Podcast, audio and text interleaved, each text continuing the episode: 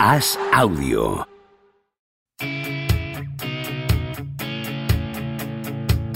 ¿Seguirá a Don Propia Puerta batiendo récords goleadores?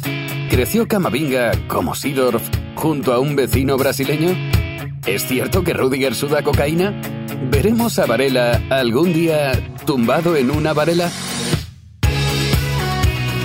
Javier Aznar y Enrique Ballester responden a estas preguntas y analizan cada jornada de Liga y Champions en Los Últimos de la Lista, un podcast original de As Audio.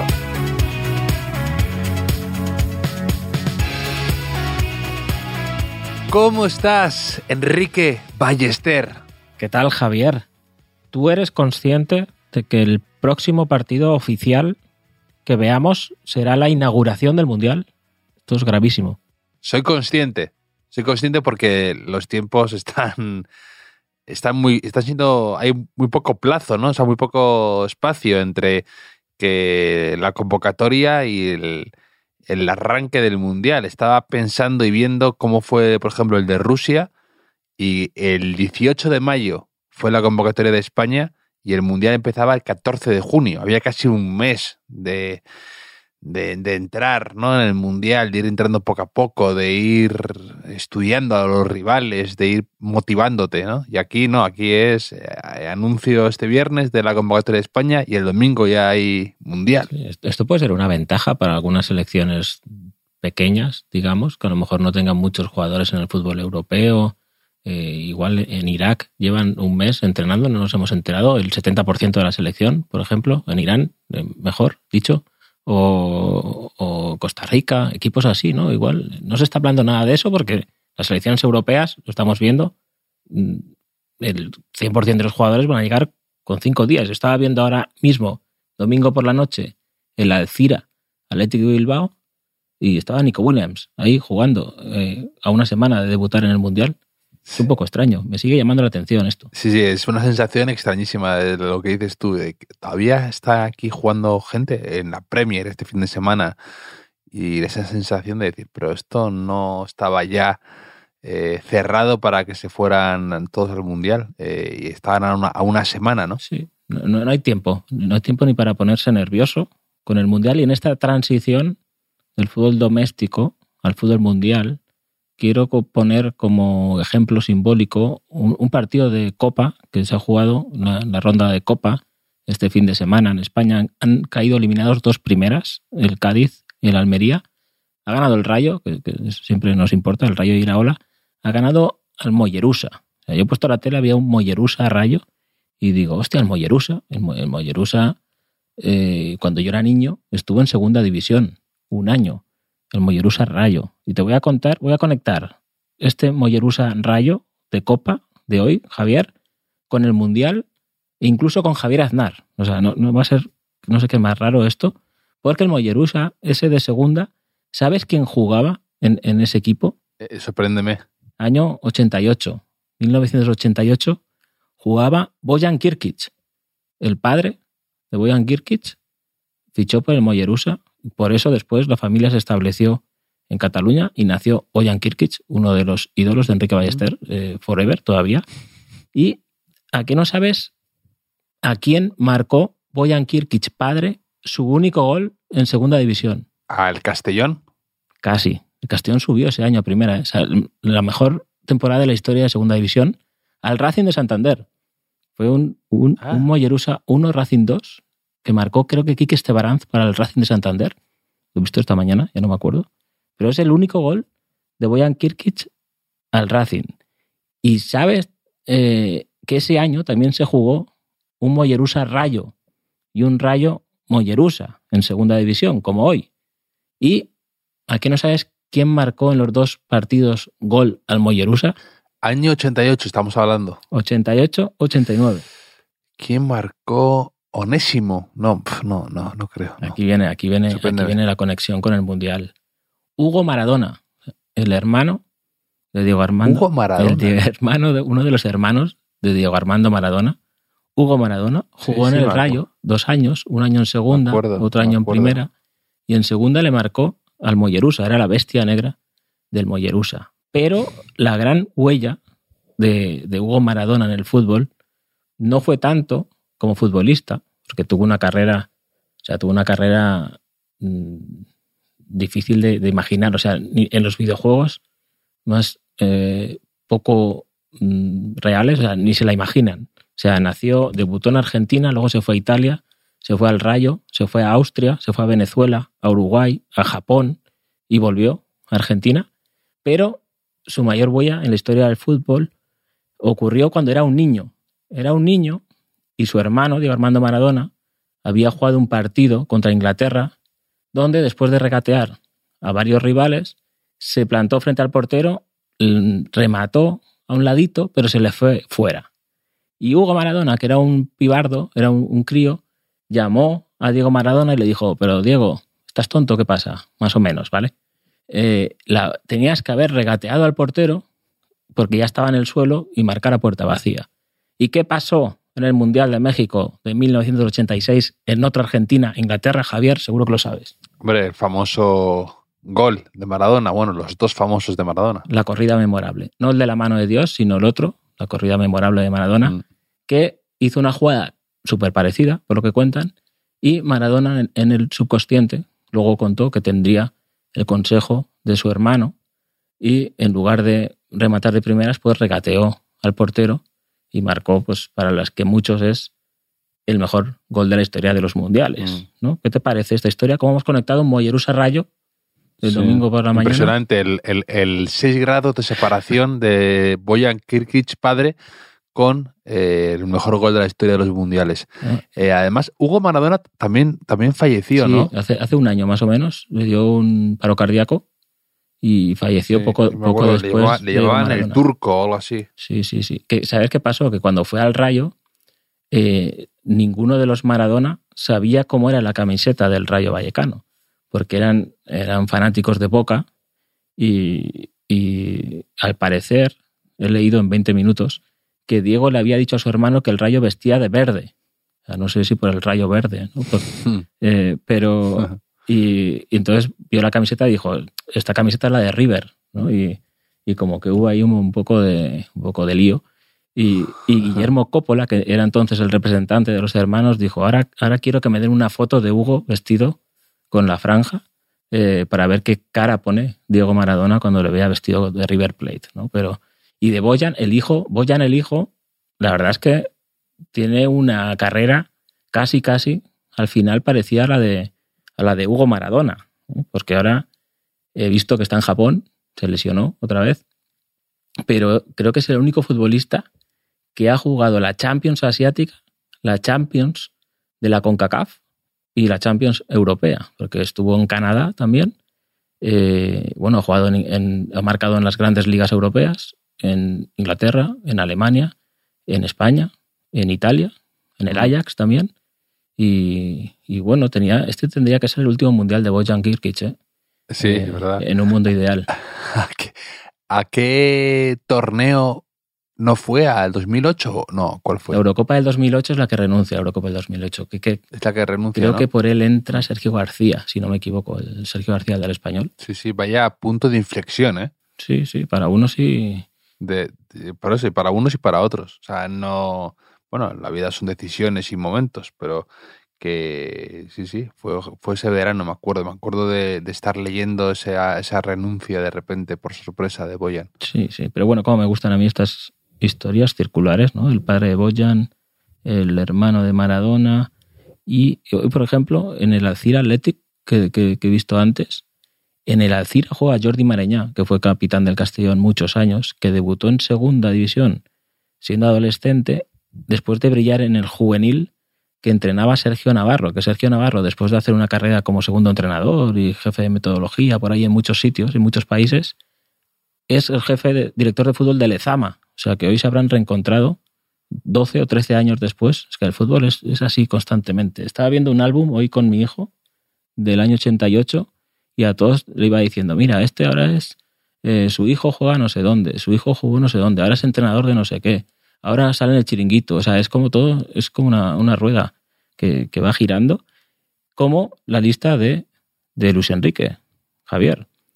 Y, Sí, tendremos que comentarla, ¿no? Han pasado unos días, pero, pero claro, dentro de unos años, cuando veamos esta lista, no te preguntaré de quién pensaremos, este cómo fue el Mundial, ¿no? Eso igual ya lo podemos hablar más adelante. Pero este, este ¿qué será, ¿quién será comentarista, por ejemplo, de, de la lista de Luis Enrique, ¿quién acabará en el hmm. chiringuito en 2040, por ejemplo? ¿Ves a alguien ahí con, con madera de eso? Es que últimamente, además, eh, eh, lo del comentarista se ha abierto mucho ya. Antes era mucho más, una ronda para mí más exigente, ¿no? Ahora, eh, entre que pueden participar en, en charlas después de los partidos o estar a pie de campo, y si ahora tienen a Villa y a Juan mm. tienen ahí un poco como de revulsivos, podríamos decir, pues veo a muchos eh, que pueden estar ahí en unos años. Sí, además es como que está más organizado, ¿no? Porque creo que primero casi todos son embajadores de la liga también, ¿no? Es como que van en el pack, ¿no? Que los van... Eh, antes yo creo que era más espontáneo o, más que tenían una inquietud de veras, ¿no? Por, por hacer eso. Ya mm. tienen el, representante que antes les buscaba equipo, ahora les busca eh, un trabajo después, ¿no? Sí, y ahora yo creo que está hasta mejor visto que antes era un poquito como de...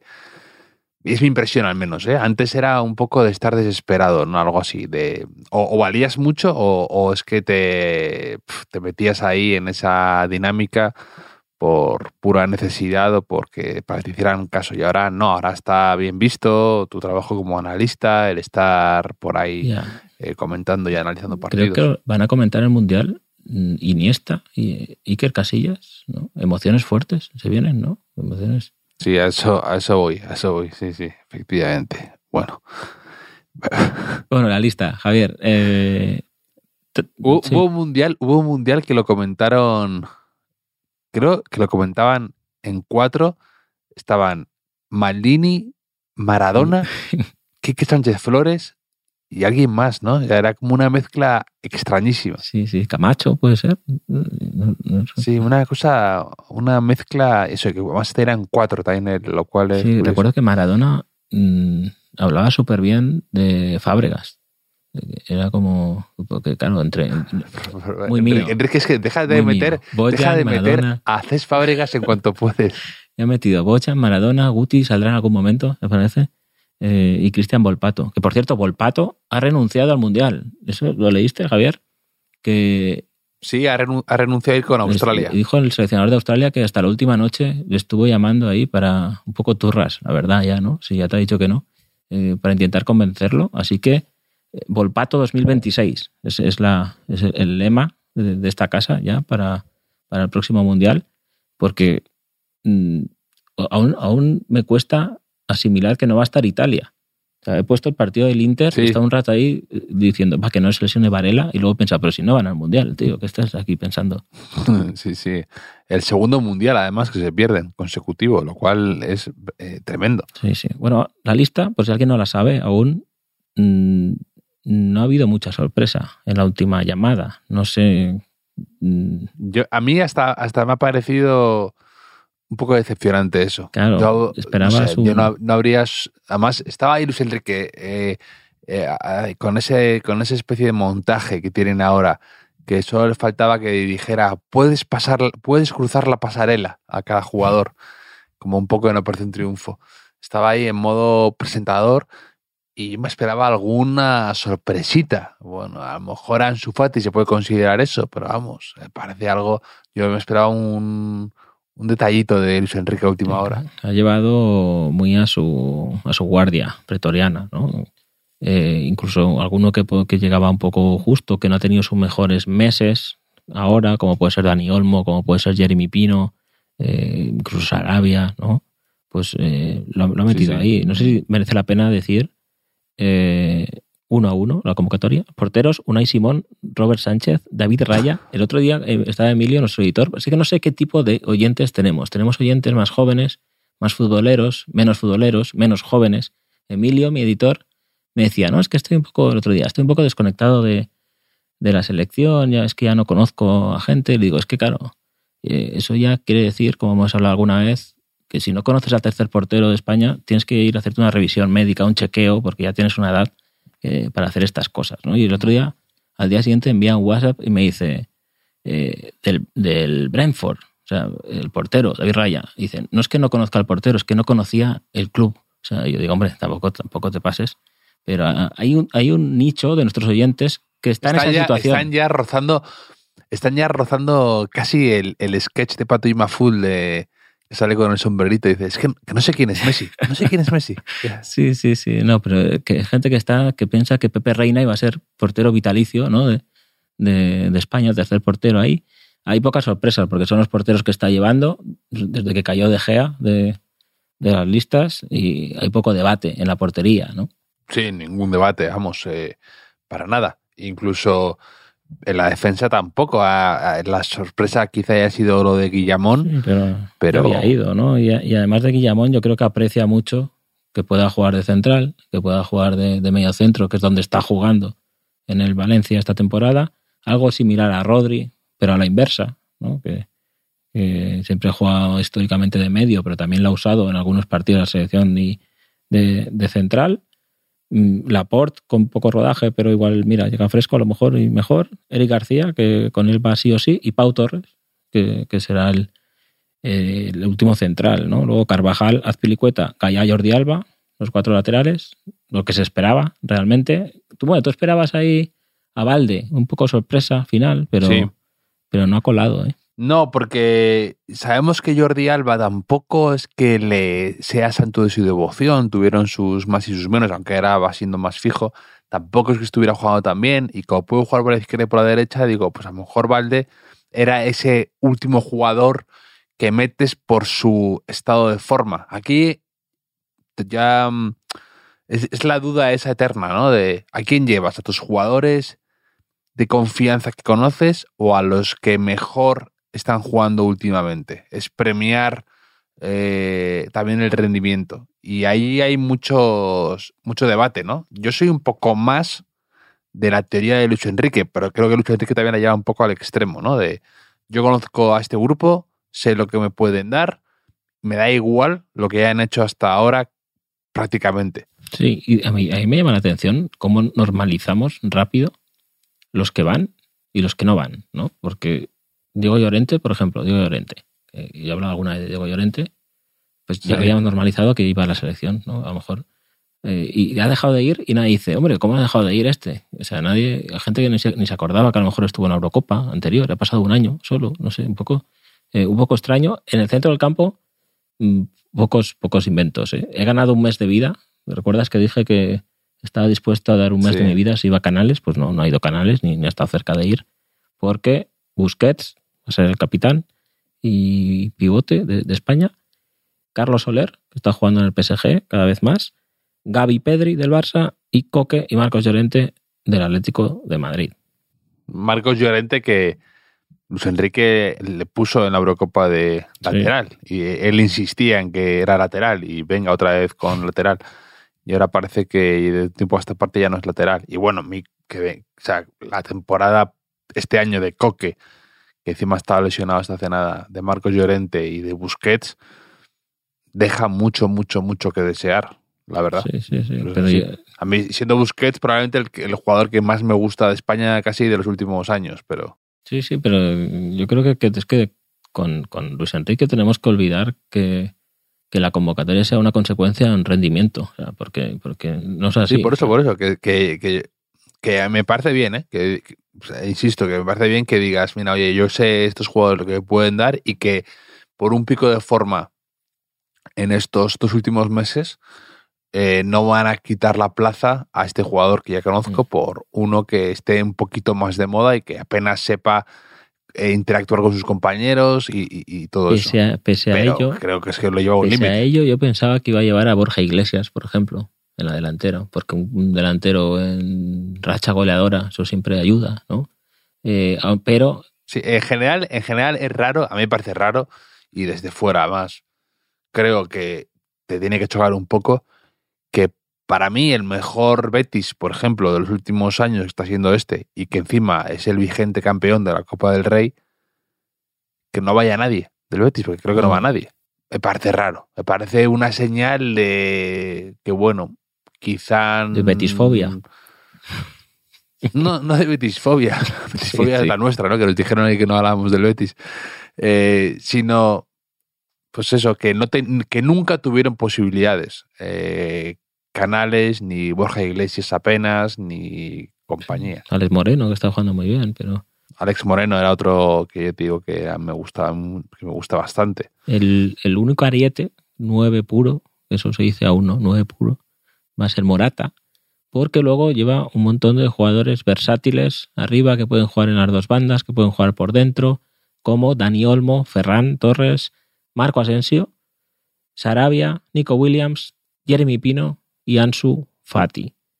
Mm. De esos que te he dicho. Me da mucha rabia. Sí, Perdona, sí, de, de esos que has dicho, pregunta. no, digo, va a haber uno que va a ser un poco, va a tener su mundial. O sea, yo estoy convencido que yo pongo, no lo sé, cualquiera de esos siete va a hacer un mundial de tres, cuatro o más goles. Dani Olmo, Ferran Asensio, Sarabia, Nico, Pino o Ansu Fati. Creo que va a ser la clave, uno de esos siete. Uno de esos siete tiene que tener el, Me gusta el- el que- mes de su vida, o sea, que tiene el mes de su vida, lo puede tener, porque son ese tipo de jugadores que, que lo pueden tener, o sea, pueden tener un mes que, que les salgan las dos primeras jugadas bien, que, que- que se iluminen y que, que estén así. Todo, todo. ¿Cuál crees, ¿Cuál crees que va a ser un poco el orden de prelación en esos jugadores? Pero de entrada o, o- o no sé. Yo creo sí, que. me yo creo que ¿Cuál, crees, cuál crees de la jerarquía? ¿O cuál? yo yo creo que va a empezar con, con Ferran y con Ferran, Sarabia, Morata el primer día, esos tres, seguramente, creo yo. Hmm. Pero yo creo que llegaremos a cuartos de final, minuto 70, que ahí te estarás jugando, con Nico Williams, Asensio y Ansu Fati. Sin nueve. Ya. No te, no te impresionas. A ver, a ver, que. No, no, no, sí, sí, que pues no sé qué esperabas, que empezara a chillar. Eh, no. ¿Qué me estás contando, Enrique? No doy crédito a esta. a este. Em, sí, lo, que. A mí el que me da pena que no vaya es Gerard Moreno. Me parece muy buen jugador y me da mucha pena y rabia que no esté. Pero es que estamos en lo de siempre. A unos les cuesta más una cosa, o sea, unos necesitan estar con ritmo de competición, con no. También es verdad que nunca ha sido, mm, digamos, el, el- futbolista favorito de Luis Enrique. Si cuando estaba a tope, ¿te acuerdas que era como que no sabía cómo encajarlo? Porque si lo ponía por banda derecha, él quería Mm. jugadores más verticales, más agresivos, si lo pon- no sé. Pero, pero es verdad, o sea, yo creo que la, la trayectoria de Gerard Moreno merecía un mundial con España, ¿no? Pero es verdad que ha, ha estado lesionado estos últimos, últimos meses. Sí, sí, que, que- pero un poco lo que has dicho tú con Dani Olmo, que o con pues con Coque o con Ansu Fati jugador- tampoco ha tenido continuidad. eh. No, está claro, no, y que bueno, a ver, es que esto parece que es eh, que no, no me parece ni mal, pero que es, es verdad que tiene mucha predilección por los juegos del Barça, Luis Enrique. Y no me parece que sea como. Pero tampoco vamos a hacer aquí los tontos, ¿no? Mm. O sea, te voy a decir que lleve, que lleve a 7 del Barça en el no quizá tan buen Barça de los últimos años, eh, como en, contraposición a lo que te he contado antes del Betis, por ejemplo, me parece llamativo, que yo no estoy diciendo que es un crimen, sino, oye, es el entrenador y él cree en ese tipo de, de cosas, me parece bien. Que cada uno haga lo que quiera, luego tampoco vamos a hacernos los, los, los locos aquí, ¿no? O que lleva a Ferran Torres. Pues bueno, pues, pues eh, hay, es- está ahí lo que está también. Y también hay que ponerlo sobre la mesa. Y que Ferran Torres está haciendo una temporada horrible para mí. No me parece tan buen jugador. Me parece un tío que para Luis Enrique es útil y que sabe eh, exprimirle. Llévale. No, es que, a ver, hay unos niveles en el fútbol que, que igual hay 20 jugadores, que, eh, 20 delanteros, 20 centrocampistas que en un momento dado pueden ir a selección, ¿no? Porque tú, ¿eso cómo lo mides? ¿Cómo mides eh, cuánto mejor es eh, Coque, por ejemplo, que Miquel Merino, ¿no? O, o Claro. Sarabia que Bryce Méndez. Pues bueno, eh, elige una persona. Si eligiéramos cada uno, ¿no? Eligiéramos nosotros, eh, siempre tiene el mango de la sartén en ese sentido, ¿no? Porque al final es un asunto subjetivo también, ¿no? Y- Sí, no, y que, y que me parece bien eso de que la selección no es un casting mm.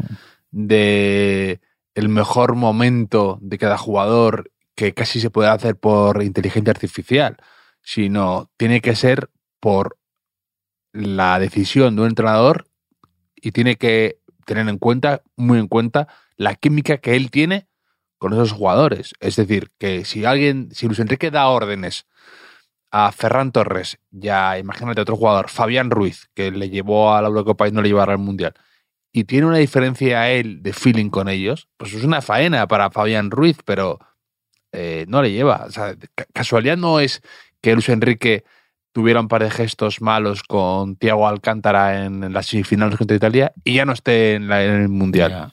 Pues es verdad, pues, pues si no le escucha o cree que no tal, pues no le lleva y fuera. Y a lo mejor Thiago es mucho mejor jugador que alguno de los que está.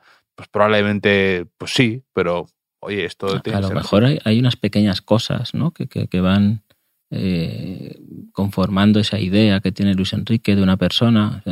a veces tú que estás en contra de los emojis, a lo mejor la culpa fue que alguna vez, por ejemplo, le envió un WhatsApp a Tiago, por ejemplo, a quien sea, y hay veces que no sabes cuándo acabar la conversación, ¿no? Si, poner un, un, ok, ¿no? O poner una carita o algo así, ¿no? Y entonces, a lo mejor mm, Luis Enrique es de los que necesita esa última carita o esa última respuesta y no la tienes, ¿no? y esas pequeñas cosas van, van haciendo mella en una relación. Yo sería yo, sería más absolutamente, te quiero decir que me, que me tengo que ir a Qatar un mes a lo mejor con estos pavos, ¿no? Digo, o sea, si hay uno que me, que me parece que, que tiene un tic que me moleste mm, comiendo, a lo mejor no le convoco ya, aunque sea, aunque sea eh, Maradona.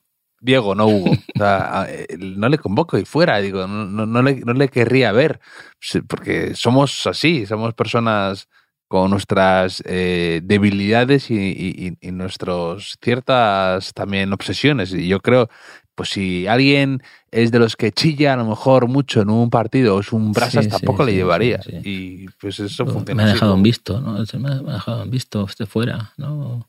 O a lo mejor le escribió en una red social que a veces las menciones no te llegan bien, o la, o la ves y se te olvida luego.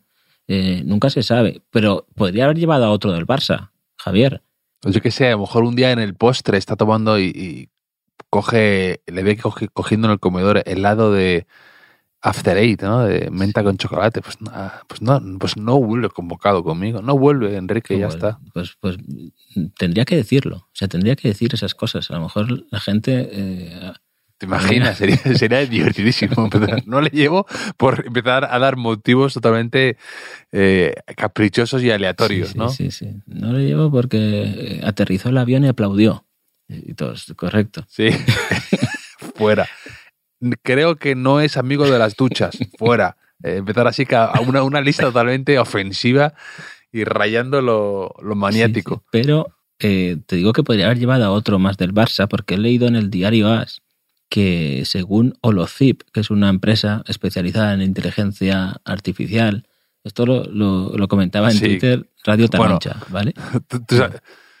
perdona, tú, sabes que con lo de Holozip eh, en la Eurocopa, eh, un poco se me, se me fue de las manos un tuit porque dijo, estos son los 24 convocados que debería llevar la selección española según Holozip y eran todos jugadores de campo y no había ningún portero. Entonces digo, tan inteligencia artificial no será, tan inteligente no será que, que no llevamos portero, ¿no? Entonces eso se hizo como muy viral y me escribió gente del mundo de inteligencia artificial como diciendo, a ver, no has entendido, ya, ya sé que era una broma lo mío.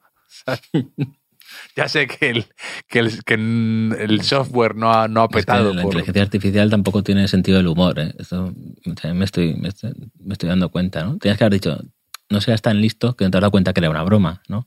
Pero ahora eh, Radio Taroncha rebotaba esta noticia del diario As a través de Holozip, que mm, el mejor lateral derecho de la liga español es Sergi Roberto, según los datos. Sergi Roberto podría haber llevado a otro más, solo por detrás de Thierry, el del Valencia, que según los datos es el mejor lateral derecho de la liga, y el tercero es Óscar de Marcos, que también podría haber ido al Mundial. Que Oscar de Marcos, con la carrera que ha tenido, es el otro, otro típico que dices, vale, no es, no es Cafú, pero yo he visto en la selección laterales de ese nivel, ¿no? O sea, quiero decir, eh, es tan relativo esto de, elegir, ¿no? Un jugador otro. Insisto que me, fascina un poco cómo en, en la jerarquía mental de toda una sociedad se instalan ahí, digamos que estos son los buenos porque van a la selección, pero luego dices, pues ¿por qué? Porque es mejor uno que otro, tampoco, no lo dice ni Olocipe. Sí, es un poco, además, eh, lo pensaba viendo la convocatoria, que da la impresión que es la convocatoria de un equipo campeón sin haber sido campeón. Es decir, que parece que estás premiando y confiando a los de siempre, a los que te han dado títulos, cuando realmente tampoco es tan así. Porque bueno, llegamos a finales de la Eurocopa, pero tampoco eh, es que hayan levantado eh, algún trofeo. Entonces, eh, da esa sensación, ¿no? Da la sensación de un poco la convocatoria del Mundial de Brasil, que un, poco podíamos todos decir quiénes iban a ir y te sorprendía que no iba, a lo mejor a Reveloa, cuando luego eh, pues era porque eran campeones de, Sudáfrica en su mayor parte, ¿no? Pues esto es un poco parecido. Todos podríamos decir un poco quiénes eran y, la lista no, no, tuvo sorpresas por eso mismo, porque era el, bloque que nos habíamos sí, pero a la vez, en este caso, también he leído por ahí que está completando una renovación con una selección muy joven para el Mundial de 2026 y, y demás. Y digo, pero claro, esto ya lo hablamos en la Eurocopa. Es decir, eh, hay que ganar este, ¿no? ¿no? El siguiente ya no lo sé. Eh, ya veremos. Este Mundial hay una gran novedad, Javier, que, teníamos ganas de, de comentar aquí, y es que vamos a tener una liga bueno, ya existe, la gente ya puede entrar en la aplicación de Biwenger. En ligas oficiales hay una llamada mundial Los últimos de la lista, donde pues eh, podremos hacer nuestros equipos en cada jornada y por fin demostraremos con, Big Data, con los datos en la mano aquí, quién, quién es el, ganador. Ya tengo mi equipo. Mi equipo se llama Ballester Pibardos y, espero que, ¿tú, tú, ya tienes o qué, Javier. No, aún no tengo equipo, pero eh, tengo un vuelo largo esta semana y voy a dedicar eh, esas horas exclusivamente a diseñar mi equipo perfecto para derrotar y eh, ser campeón de la liga. Porque aparte, ya te digo, yo juego muy poco a estas ligas fantasy porque pierdo absolutamente el control de mi vida. O sea, me, obsesiono. Estoy ahora en una euro, una, en una Euroliga que solo estamos mi hermano y yo, porque eh, es tal mi involucración que mm, mm, pierdo el control absolutamente. Entonces solo pienso, solo pienso exclusivamente en la liga esta. Y entonces, eh, bueno, este, que los voy a barrer. Eh, tendré, este, estaré obligado de tener a Asensio, dado lo que me ha eh, lo que me he convertido yo, ¿no? En el máximo, en el último defensor de, Asensio, en las trincheras. Asensio, Asensio. Será divertido. Que todo el mundo haga su. Que todo el mundo que nos manda a quien te gusta más y que eh, nos mandan cosas y preguntas que, sí o sí tienen que hacer su equipo y mandando, mandárnoslo, eh, comentarlo. saludar. La, la, parte buena de mis defensas, ¿no? defensas irracionales de futbolistas, es que son tan, tan random ¿no? o, tan poco consistentes que no va al mundial ninguno. O sea, ni siquiera Volpato. O sea, no va al mundial ni, ni Boya, ni Fábregas, ni, ni, ni Van Martín. Volpato, Volpato no, no ha querido. Bueno. Mm, eh, es que Volpato, esas situaciones son complicadas, ¿no? Mira lo que le pasó a Munir, que de hecho han cambiado las reglas para que pudiera ir, que tampoco va a poder ir porque ha estado lesionado. Y ahora va a pasar con Garnacho con, el español nacionalizado argentino del United, que, a este mundial no va a ir con ninguna de las dos, pero que había jugado en la sub-17 de España, luego en la sub-20 de Argentina, y parece que, está más por la labor de jugar con Argentina que no con España. Yo creo que podría aprovechar España ahora que, no vaya a ir al mundial, porque visto que dio, eh, fabeó algún tuit que pedía que hubiese estado en la lista en lugar de no sé quién entonces ahí, si está ahora mm, con rencor por no haber ido, ¿no? Con rencor hacia Scaloni por no haber ido al Mundial, mm. tiene que atacar España ahora mm. para, para asegurárselo un poco, porque es, madrileño. Es pasa que tiene la madre argentina y ha, elegido con, con, Argentina cuando ha crecido en Madrid y se ha criado en la cantera Atlético Madrid y demás. Es tremendo además que eso, eso que se dice siempre, que todos los españoles llevan un seleccionador dentro.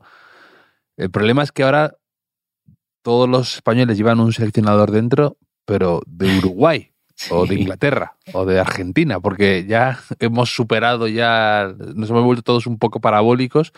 Y yo leía la, la convocatoria de Scaloni y digo, bueno, tampoco, yo no le he llevado a este, me, pongo ya encima Divo con, con, con el, las elecciones de los demás.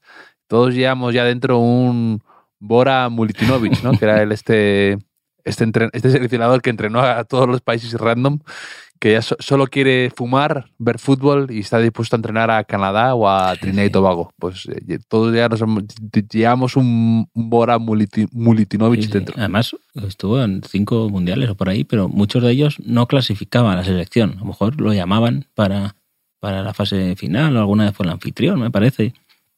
Pero la convocatoria de Scaloni ha convencido a, al mundo de las apuestas. Esto siempre lo miro antes de una gran cita, a ver quién, quiénes son los favoritos según los apostadores, que al fin y al cabo son los que, los que bueno, las casas de apuestas, ¿no? Son los que eh, ponen las cuotas. La gran favorita es Brasil eh, para ganar el Mundial, según las casas de apuestas. Después Argentina ha adelantado a Francia, que en los últimos meses será la segunda. Creo que más por demérito de Francia, porque no ha estado muy bien en los últimos meses. Mm. Eh, Argentina es la segunda en las apuestas, con una cuota muy similar a la de Francia. Luego hay un escaloncito que llega a Inglaterra y luego otro escalón que comparten España y Alemania. Esas son las seis grandes favoritas, según las casas de apuestas, para ganar el Mundial que va a comenzar en breve. Pues eh, interesante el, ranking, ¿no? ¿no? No está fácil, no está fácil. Ah, y me sorprende porque Inglaterra también ha jugado bastante mal en los últimos, los últimos meses. Eh no sé, aunque fuera por, por un poco de alternancia, lo lógico sería Sudamérica. Pero claro, como es un país, como es un, un mundial neutral, digamos, por sede, eh, es neutral incluso, incluso por, por Qatar, PSG, porque uno, Francia tiene Mbappé, eh, Argentina tiene Messi, ¿no? Eh, y España Carlos Soler, igual no sirve Carlos Soler para eso. no sé, yo lo veo muy abierto, yo lo veo muy abierto, incluso fuera de estas Mm, seis selecciones. no me extrañaría que hubiera en este tramo de la temporada también, que es un poco extraño, mm, alguna tapada por ahí, tipo Países Bajos, tipo Dinamarca incluso. Mm, no sé. Bueno, me gusta, me gusta que me encantan tus pronósticos porque es como lo que, el que has dicho antes de un delantero de siete de España va a tener un buen verano. O es como lo de lo que contaste de Asart en su día o ahora que has dicho una, un ramillete de 17 selecciones y dices, a lo mejor uno de estos gana el mundial. Y te has ido hasta Dinamarca. O sea, te has ido a, no sé, la que me encanta, a mí siempre me encanta las selecciones Portugal. Siempre digo, pues son buenísimos. Los veo y digo, todos me parecen... Eh, es curioso porque en Portugal este año se da la sensación, o sea, veo la convocatoria y llámame, estoy siendo un auténtico, un ser asqueroso, un poco Enrico Malatesta, pero te diría que hasta que el eslabón más débil de Portugal es este Cristiano Ronaldo ahora, mismo. Fíjate lo que estoy diciendo, ¿eh? la barbaridad que estoy diciendo, pero Cristiano ¿lo ves? Cristiano está acabado ya. Es que ya no solo protesta. ¿Lo ves? Y Cristiano, y Cristiano puede tener su último puede tener su último baile, ¿no? Además, a lo mejor da esa impresión de que viene con. Porque ah, creo que ha hecho unas declaraciones hace nada explosivas, ¿no? Sobre Ten Hag y creo que hoy mismo. Sí, hoy, hoy, no estaba ni convocado, ¿eh? Ponía. Yo he puesto que ponía enfermedad desconocida. Ponía en el Life Score, ponía como. creo que ha hecho unas declaraciones en la televisión auténticamente explosivas diciendo que no respeta a Ten Hag y, demás y que el Manchester le ha faltado el respeto. Pero bueno, que, que, la impresión es que eh, ha vuelto el Portugal ese que era que no tenía un, eh, un gran atacante, ¿no? Es decir, eh, que, que, siempre tenía muy buenos extremos y que le faltaba a lo mejor un, un delantero en plenísima forma. Y podría parecer eso mismo de vuelta este año con Cristiano Ronaldo, que es súper paradójico ¿no? la situación. Pero bueno, esperemos que, que esté bien. A mí me gustaría ver un mundial muy bueno de Cristiano Ronaldo. Sería divertido. Cristiano Ronaldo es una figura, tiene que estar eh, a un nivel. En su quinto mundial sería bonito que hiciera un muy buen mundial. De todo apunta que es el último, el último mundial de Cristiano Ronaldo, el último mundial de Leo Messi, el último mundial de, de una era, de Karim Benzema también. Pero, Javier, tengo una sección nueva hoy, una sección que vamos a mantener durante el mundial y es la sección EO. Sí. Esto, esto, es, esto quiero que la gente, los oyentes sepan que es absolutamente unilateral por tu parte. O sea, que, que ni siquiera me lo has consultado. Que esto funciona así. Esto es, esto es la dictadura, ¿cómo lo llamaban? No? La dicta blanda, ¿no? Eh, esas dictaduras que están ahí, que van como de buen rollo, ¿no? Esto es igual, esto es una dicta blanda. Tú impones, mandas, así de buen rollo, jijijaja, eh, que si el, el macauto de barcos, tal, pero luego impones tú tu el, lo que quieras. Vale, pues perfecto. Pero lleva a Moldo, Enrique. El jueves en Madrid, jueves en Madrid, que, que...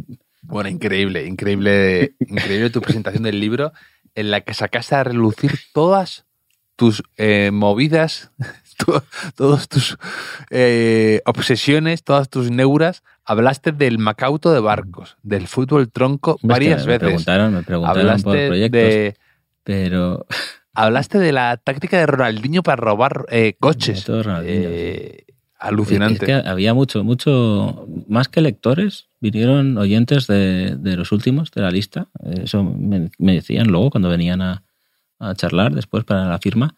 Y hubo varios que me dijeron, oye, nos gusta mucho la sección que te gusta más, pero eh, ha matado al resto de las secciones. Decía la sección, ¿qué pasa con fútbol y delincuencia? ¿Qué pasa con los animales?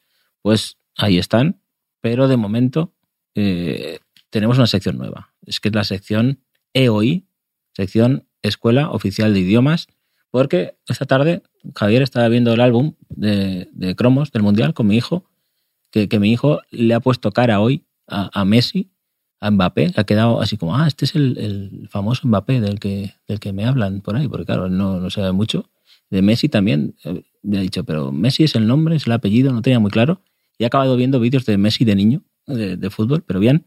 Y hay una cosa en los álbums, Javier de Panini, que a mí siempre me ha hecho, ha despertado mi curiosidad desde que era de niño, que pone los nombres de los países en, muchos idiomas distintos, ¿no? Entonces, eh, para, por ejemplo, mm, dime basta y yo estoy pasando páginas aquí y cada día diremos una selección, como se dice, en, diferentes idiomas. Si te parece, sección EOI. Sí, era mítico, ¿no? De Grecia y ponía al lado Elas, ¿no? O cosas así.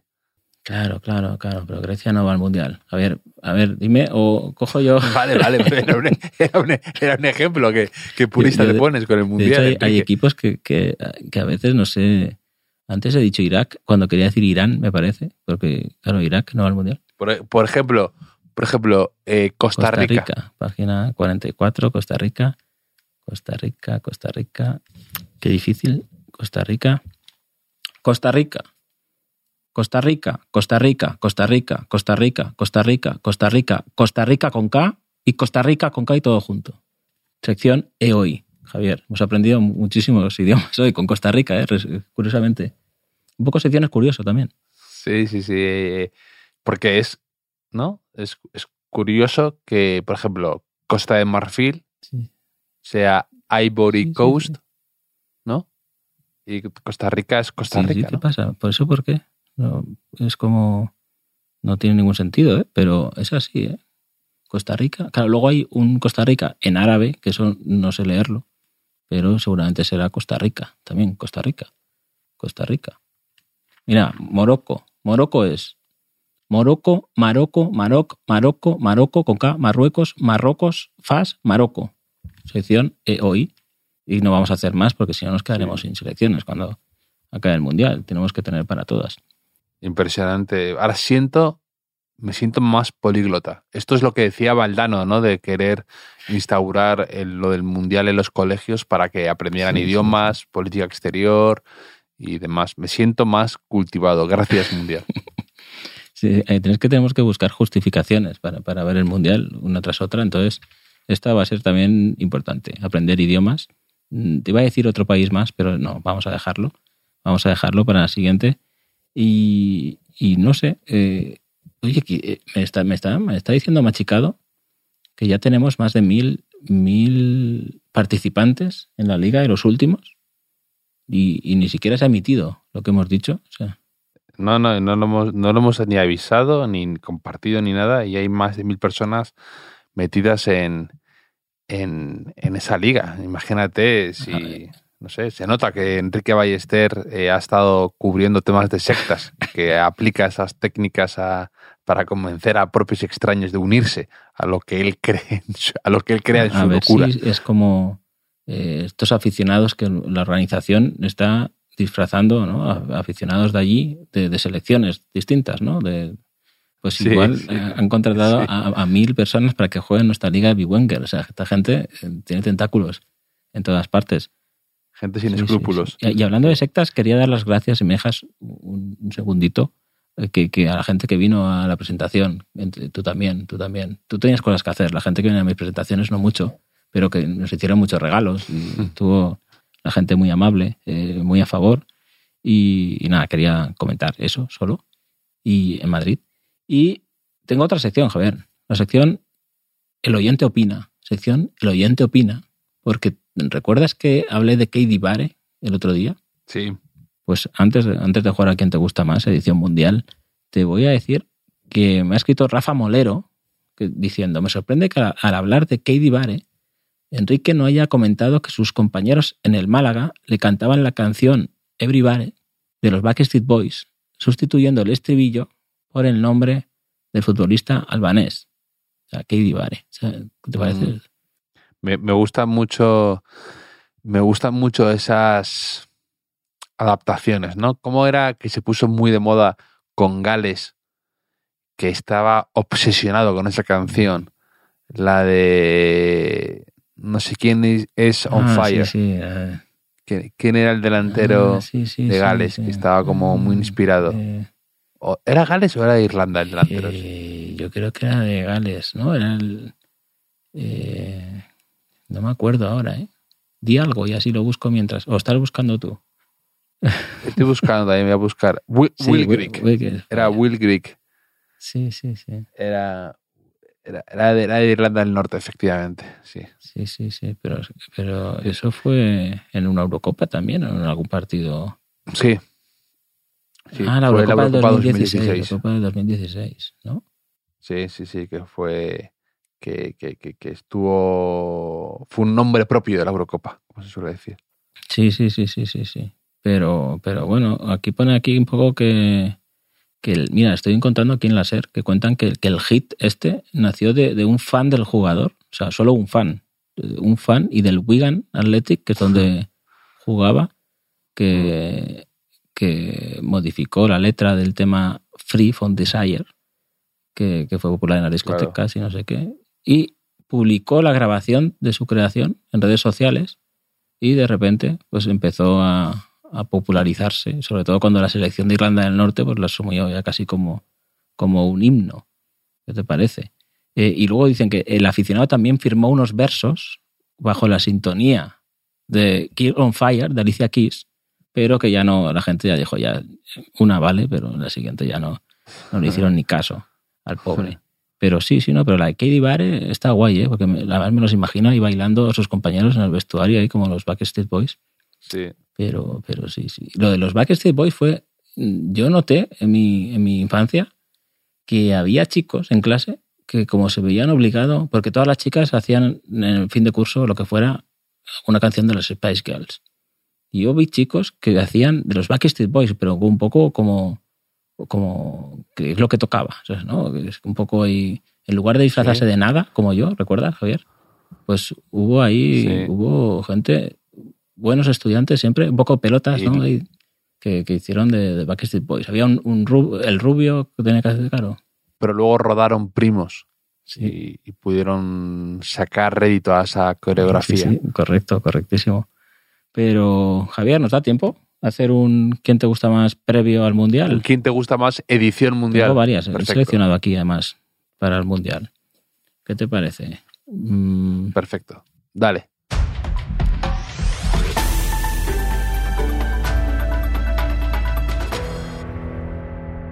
Mira, de 10. Dice, hola Enrique, vuelvo a la carga. Os paso un quién te gusta más de goles en mundiales. Arrancando por nuestro querido 94, he puesto uno por mundial. Y en el 98 me deja a mí elegir dos, pero bueno. El... ¿Qué te gusta más, Javier? ¿Maradona en el 94 contra Grecia o Michael Owen en el 98 contra Argentina? Uf. Es que el de, el de Michael Owen además me fue un partidazo, pero me quedo con el de Maradona por la celebración esa y, y bueno, porque Michael Owen al final además ese partido lo pierden. Entonces, bueno, me quedo con Maradona. Y el Maradona en el 94. Vale, vale. Pues Maradona en el 94 o Ronaldo en la final del 2002 contra Alemania, el que marca el del engaño de Rivaldo, que hace Rivaldo la deja pasar ahí y marca el 2 a 0 Ronaldo.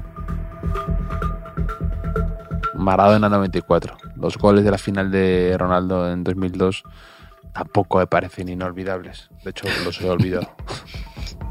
un poco. ¿sabes? Había uno que era Sí, como de rechace, rechace además. que ¿no? Deja que la- Oliver la- Kahn ahí. La deja muerta Kahn. Sí, sí. Yo, yo es que ahora estoy viendo lo del 94 de Maradona, el Mundial de 2002. Y el, el- el- ayer, anoche, vi un documental que hay en Digital eh, Movistar mm, sobre Blatter, sobre la vida de Blatter y esos mundiales. Y como que al final dije, voy a dejar de verlo porque igual no veo el mundial. No veo el. No, efectivamente, esas cosas eh, mejor no saber. Sí, sí, sí. Eh, Maradona en el 94, Javier, o Grosso en 2006 en la prórroga contra Alemania. Tú y yo somos muy del, gros- del gol de Grosso, ¿no? De ese partido, además, ese 2-0 de Italia a Alemania, en Alemania. Que yo lo vi, me acuerdo, en una. en, en Londres, en un, Pero un no, sitio ahí. pero no, no te vas a, no te quedo- a Murcia tú, con- concentrado en los mundiales.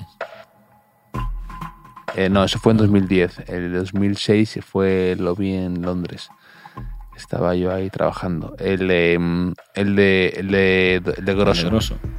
Ah, pues pe- como estabas diciendo que sí, pero no, pensaba que ibas a aguantar con, con Maradona. El de Grosso, he dicho. El de hombre, Grosso pegó los dos zurdazos de su vida, los pegó en ese mundial. ¿eh? O sea, este gol y luego el, el quinto penalti que hace campeón a, a Sí. Italia. Luego eh, se fue, estaba en el, se fue al Inter, creo, y al Sí, Olympique eh. de Lyon. Y una carrera de estas. Además, me gustan también. Algunas veces lo hemos comentado, ¿no?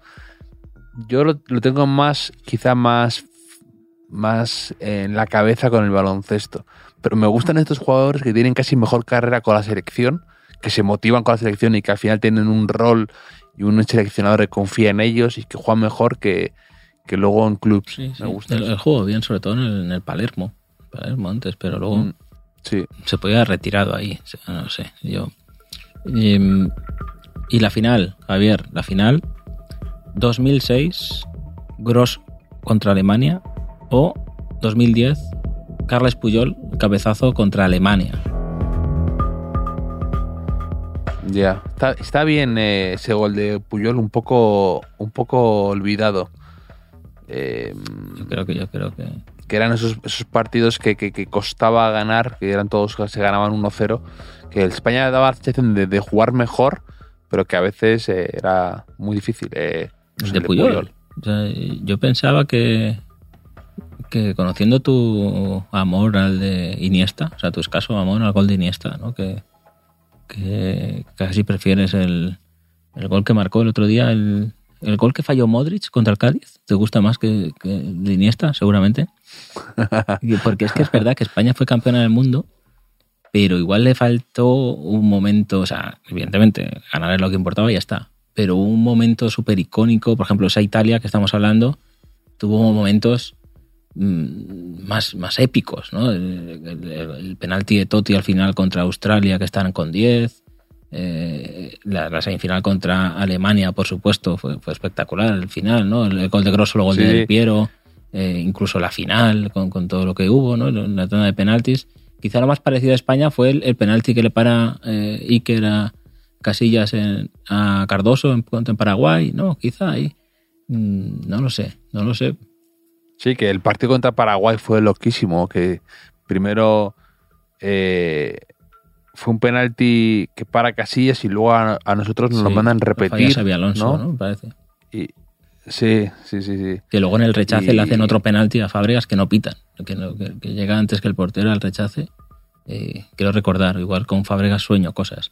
Pero, pero sí, y ahí pensé, lo que hablamos a veces, ¿no? De, de- de la gente que nace con estrella, eh, Casillas, por supuesto, y luego el penalti ese había sido un agarrón de Piqué eh, grosero ahí en el área sin venir mucho a cuento, que cómo cambia el cuento, Sí. ¿no? De que a lo mejor pues eliminan a España y te quedas con el San Benito ese siempre, ¿no? De haber hecho el penalti o, Y o no. yo, y yo a, a Xabi Alonso se lo comenté alguna vez además que él ha tenido, entre- había tenido entre comillas suerte con algún tema de los penaltis po- porque falla ese de Paraguay y luego lo mandan repetir y lo mete otro, ¿no? Mm, No, no, no. También en la Yo final no, ¿eh? Yo creo que, que, que ese, penal, ese penalti no es, penal, no es gol. O sea, no.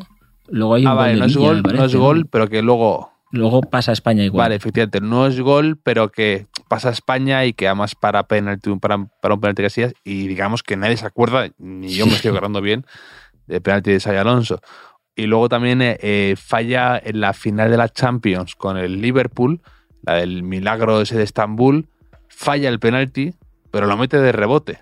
Y luego también tuvo otro fallo también en otra en un partido con España, creo, de estos de importante, también lo falla, pero España pasa la tanda y falla otro y, y como también ha Sí, caído sí, en el olvido. sí. O sea, como que ha tenido tres penaltis decisivos, fallados, pero gracias a Dios eh, salvó la, la- el match point. mira, estoy viendo que Xavi Alonso lanza ese penalti contra Paraguay, lo marca el primero y lo mandan repetir. Eso, eso, era algo raro, había- sabía que era y algo lo tira raro. él sí. y no lo tira Villa porque Villa había fallado tres penaltis consecutivos. Había fallado uno contra Honduras en el Mundial, eh, en ese mismo Mundial, y luego había fallado eh, contra Bélgica en la fase de clasificación y contra Sudáfrica en la Confederaciones.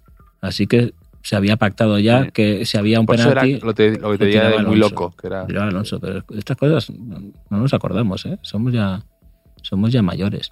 Porque Villa había marcado en el 2006, sí que había marcado dos penaltis. En, uno en fase de grupos y otro en el cruce contra Francia, el momentáneo, que se pone 1-0 España, que le hacen a Pablo Ibáñez ese penalti. Cuando jubilamos a cuando jubilamos a Zidane dices. Correcto, ese día. Ese día lo jubilamos momentáneamente.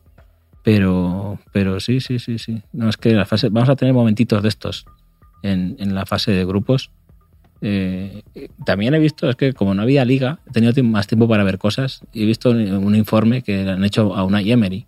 Y una Emery hablaba de, la remontada que sufrió con el PSG eh, contra, contra el Barça. Pero, y luego también de las Europa League que ha ganado, que siempre ha habido momentos eh, de máxima tensión o de fortuna, de como se quiera llamar, ¿no? Aquella tanda de penaltis contra el Betis, eh, la tanda de penaltis que con el Villarreal que gana Europa League. Él decía, en todos los eh, los campeones de este tipo de torneos, que se puede incluir un mundial, hay un momento de, decisivo de, que, de emoción o, o de, de suerte o lo que sea, ¿no? Y ponía ejemplos pues de, del gol de Iniesta en Stamford Bridge o eh, del United remontando al Bayern de Múnich, o sea, en prácticamente todas, ¿no? El gol de Sergio Ramos al Atlético de Madrid, ¿no? Y que a partir de ahí cambian la historia de los campeones, ¿no? Y, y, y también lo veremos Sí. ahora en, en este Mundial de Qatar. Mm. Tengo un quien te gusta más que nos manda José, eh, arroba JM Bustoa, que es un quien te gusta más para ti, Enrique, eh, eh, o, para, o más bien para Enrico Malatesta, un poco que la, idea- que la gracia dice sobre tópicos, entre comillas, rancios del fútbol y de los mundiales. Eh, Vale. esto. Aquí entiendo, aquí entiendo es, sí, ¿quién te gusta, ¿qué frase te gusta más o, o te parece más graciosa barra absurda? Una es, nunca hablo de los árbitros, pero es que hoy... O tenemos que mejorar en el otro fútbol si queremos ser competitivos. Sí, frases asquerosas, ¿eh? Son, son frases... ah, Sí, sí, son Eh, todos así. Hombre, mm, me gusta la de. Más la del otro fútbol. La del otro fútbol, que, que eso no sé quién. Fue Camacho el primero que dijo el concepto otro fútbol, ¿no? Que, que lo decía. Además decía como que, que- su selección, lo decía con, con España, ¿no? Que era un poco pardilla, que no sabíamos el otro fútbol, que saben los italianos, que no sé qué. Cuando si algo hemos sabido, siempre yo creo que es eso, ¿no? Pero, pero sí, sí, lo del otro fútbol me gusta. Eh, ese tópico, ese tópico es de- de mis preferidos del fútbol porque eh, mm, no tiene ningún. O sea, quiero decir, no hay ningún equipo que no juegue ese otro fútbol. O sea, no, no, sé, no, no veo mucho sentido hablar de eso. ¿Qué te gusta más? ¿La del otro fútbol o los penaltis son una lotería? Que lo dijiste en tu presentación. Bueno, el otro fútbol, si se refieren al fútbol tronco, ¿no? Quizá, que se- quizá ya sea el otro fútbol para mucha gente, pero los penaltis son una lotería. Mm, A mí me gusta darle la vuelta a eso, ¿no? La lotería son unos penaltis, ¿no? Pues, podría ser también.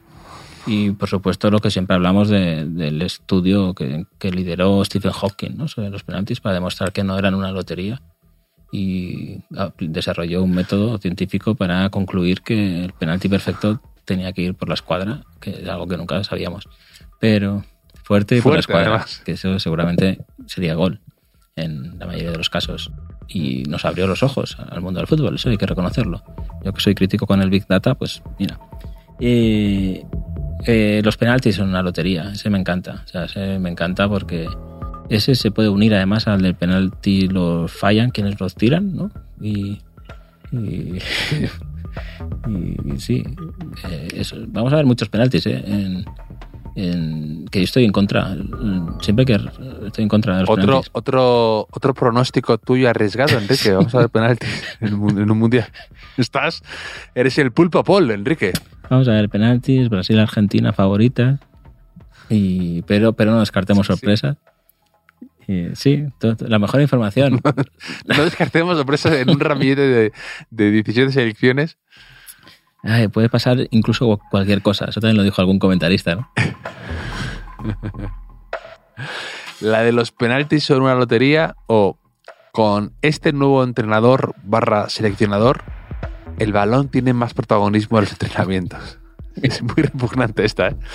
Que cómo se motivan con el nuevo entrenador, ¿no? Siempre con... Me acuerdo con Setién en el Barça también, cómo se flipaban cuando convocaba a Ricky Puig y Sí, demás. sí, no. Y, o sea, yo tengo amigos futbolistas, pero he de decir que no, no hay un gremio más, eh, más infiel a su antiguo jefe que los futbolistas. Si los futbolistas, yo esto lo he comprobado empíricamente durante años, si los futbolistas vienen de un entrenador que tiene fama o aboga por un juego defensivo y llega al siguiente, ya al segundo entrenamiento están diciendo, no, es que ahora los entrenamientos son, son más a menos, eh, hacemos más cosas con balón, eh, podemos hacer más cosas. Y si es a la inversa, dicen lo contrario, ¿no? Y llega el entrenador nuevo diciendo, no, que, que hace falta, el equipo está mal físicamente, no sé qué. Ellos mismos van repitiendo eso, ¿no? Porque, también creo que es porque, claro, necesitan una respuesta simple y concreta algo que seguramente sea un problema complejo de por qué no están ganando, ¿no? Entonces, si llega uno nuevo y le dice, no, no, aquí hay que correr más,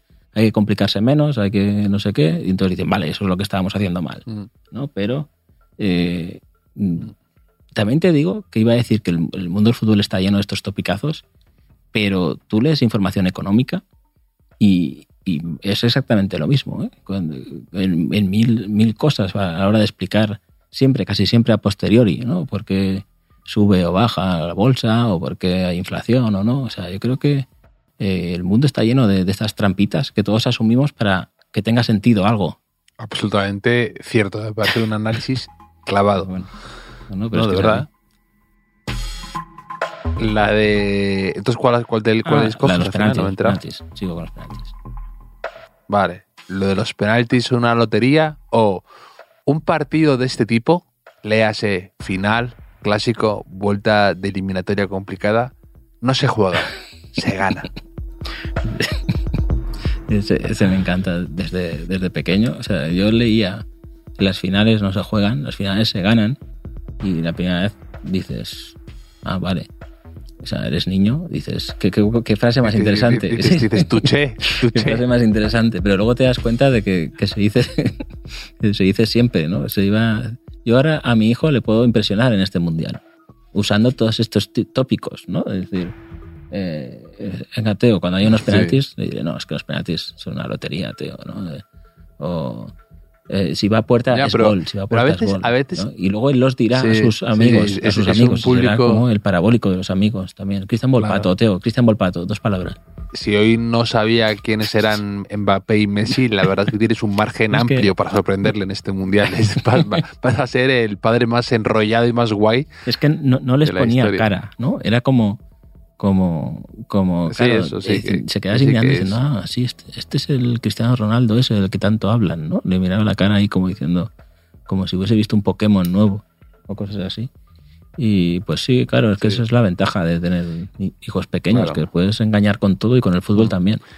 Y, y luego también, además, em, lo de que estos partidos no se juegan, se ganan y, y demás.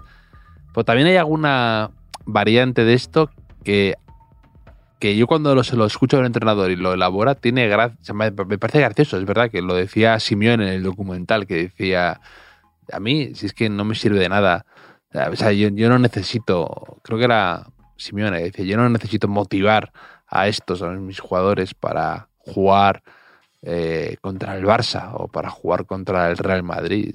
A mí lo que me hace falta es motivarle para que jueguen contra cualquier equipo de media tabla cuando parece no están jugando nada en la jornada 14 cuando hay a una semana vista eh, un cruce de Champions, ¿no? Eso es lo que hay que saber eh, tener a los jugadores enchufados. Ahí es lo difícil, ahí es cuando un entrenador se juega, pues como decían de los toreros, ¿no? Que la mano izquierda, el manejo de la mano izquierda les daba el cortijo, ¿no? Las llaves del cortijo, el dinero, los grandes contratos. Pues eh, un entrenador, yo creo también ahí, eso también lo decía mucho Mourinho, ¿no? Que, que de repente en el Real Madrid se volvía loco contra un partido contra el Getafe en el descanso que parecía medio controlado o intrascendente y ahí él cuando aprieta Eh, sí, sí, está claro. Eh, acabo de ver, tengo aquí puestos resúmenes de la Copa del Rey. Y ¿te acuerdas de Quique García? Que era eh, mi ídolo, mi ídolo del Valladolid. Quique, no, Quique Sí, Pérez, perdón. sí, sí, sí. Era ídolo, pero no mucho. Para el apellido no tanto. Pues ha fallado un penalti. Ha fallado un penalti en un campo de por ahí. Eh, en un partido que está pitando el que el, el árbitro Espera, que, se- que espera. parece un actor español de comedias, el, calvo este, no sé cómo se llama. Y le ha parado un penalti. Un, un portero que, que se irá contento a dormir. Eh, pero bueno, eh, Javier, ¿sabes que está la gente muy motivada con el Mundial? Tengo un amigo, Javi, que, que esta mañana me ha enviado una frase, o sea, está recopilando frases motivacionales para el Mundial y yo creo que quizás te lo puedo decir aquí para que, que te motives tú también. O sea, me, me ha enviado esta mañana, me ha, dicho eso, Enrique, te voy a enviar cada mañana una frase para que tengas ganas de Mundial y me envía, eh, no importa lo bueno que seas, lo emocionante es que puede ser todavía mejor. ¿Te parece, Javier? Di- digno de meterse en este tópico, en este que te gusta más de Pues- tópicos rancios de fútbol. O sea, est- estaría orgulloso, estaría ahí peleando. Por eso me he acordado. Por, por la me pole. acordado. Y, y, eh, según él es de Tiger Woods Eh. esa frase. Pero, pero eso me espera cada, cada mañana. ¿Tú crees que esto, eh, eso es motivo? Si yo fuera Luis Enrique, desconvocaba a este, por muy amigo mío que fuera. Eh, quizá por eso desconvocó a Tiago. Eso es una posible respuesta. Sí, pues una gran posible respuesta, efectivamente. Bueno, Javier, eh, yo creo que lo mejor que podemos hacer es eh, acabar el, el podcast hoy, el podcast hoy, y, Sí. y con ganas ya de que empiece, de que empiece lo bueno. Nos queda una, una última sesión antes de que ya empezar con los podcasts diarios del mundial. Todos los días entro al The Guardian y actualizo F5 a ver si, si está la guía de Guardian, que nos jugamos mucho con eso, Javier. Si no, no sé qué vamos a hacer. Y, y sí, porque si no, claro, la sección EOI, Escuela Oficial de Idiomas, tiene sus límites, como hemos podido comprobar sí. hoy. Sí. Y recordar a todo el mundo que se apunte en nuestra liga privada es muy fácil, que en Vivenger, que se animen y que vayamos y ya calentando motores, que hay ganas de Ganas mundial, ahí. Enrique. Ahí estaremos. Dejo una última reflexión. Que estuve en Madrid, me llevaron a un sitio a tomar algo llamado José Alfredo. ¿Qué eso qué quiere decir? Que en Madrid a, a los sitios de copas les ponen el nombre de tu abuelo eh, en el pueblo, José Alfredo, y a los abuelos los llaman Fantastics o cosas así, ¿no? O, o Spoonful. O sea, no, no, no, no veo sentido, es otra cultura. Pero otras culturas encontraremos también en el Mundial y nos tenemos que adaptar. Javier, un abrazo. Un abrazo grande.